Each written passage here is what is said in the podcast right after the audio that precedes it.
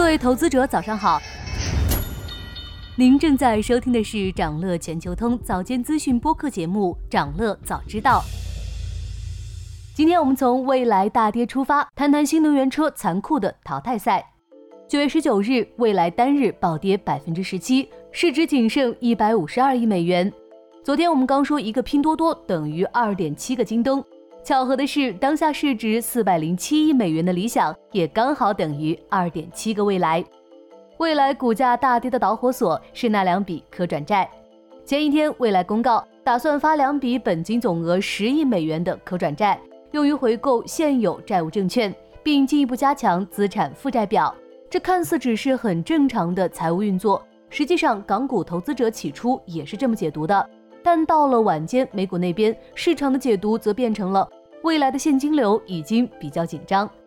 因为就在七月，未来才刚拿到中东土豪的七点四亿资金，连续的融资让投资者不免担心，未来真的缺钱了吗？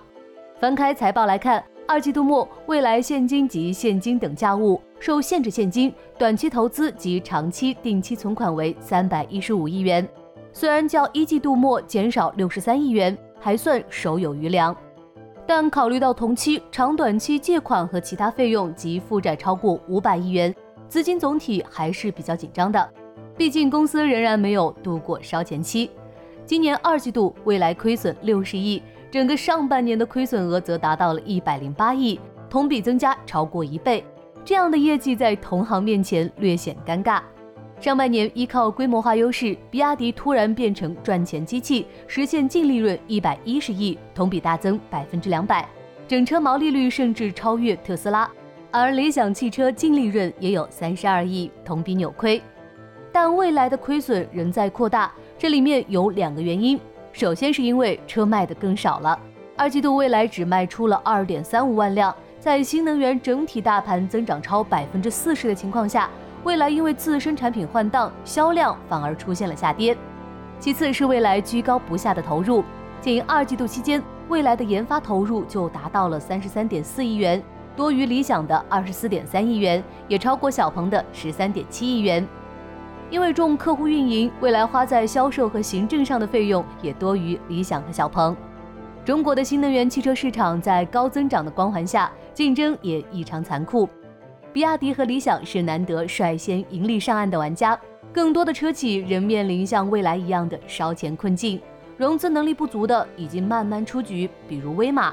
二零一九年，公司交付了一点六九万辆汽车，还位居新势力的第二位。但当公司百亿融资消耗殆尽后，很快就陷入了停产困境。再比如拜腾汽车，在烧光了数十亿资金后，C 轮融资不畅，于二零二零年七月宣布停产。爱驰汽车也曾拿到百亿融资，但在烧出 U 五、U 六两款车之后难以为继。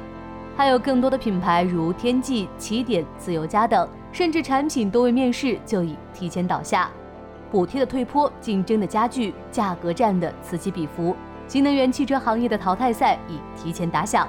相比之下，新势力三强的处境好很多，毕竟他们作为上市公司，有着更通畅的融资渠道。但时不时的，他们也会遭遇资本的审视。去年年底，小鹏汽车因为短期销量不佳，遭遇了华尔街的抛售，市值最低只剩六十五亿美元。而未来对这种场面不会陌生。二零一九年，未来股价曾跌至一点二美元，危机关口，白衣骑士合肥市政府挽救了它，也成就了后面超五十倍的大牛市神话。想了解更多新鲜资讯，与牛人探讨投资干货，现在就点击节目 show notes 中的链接，进入掌乐全球通 app。以上就是今天掌乐全球通、掌乐早知道的全部内容，期待为你带来醒目的一天。祝您在投资中有所斩获，我们明早再见。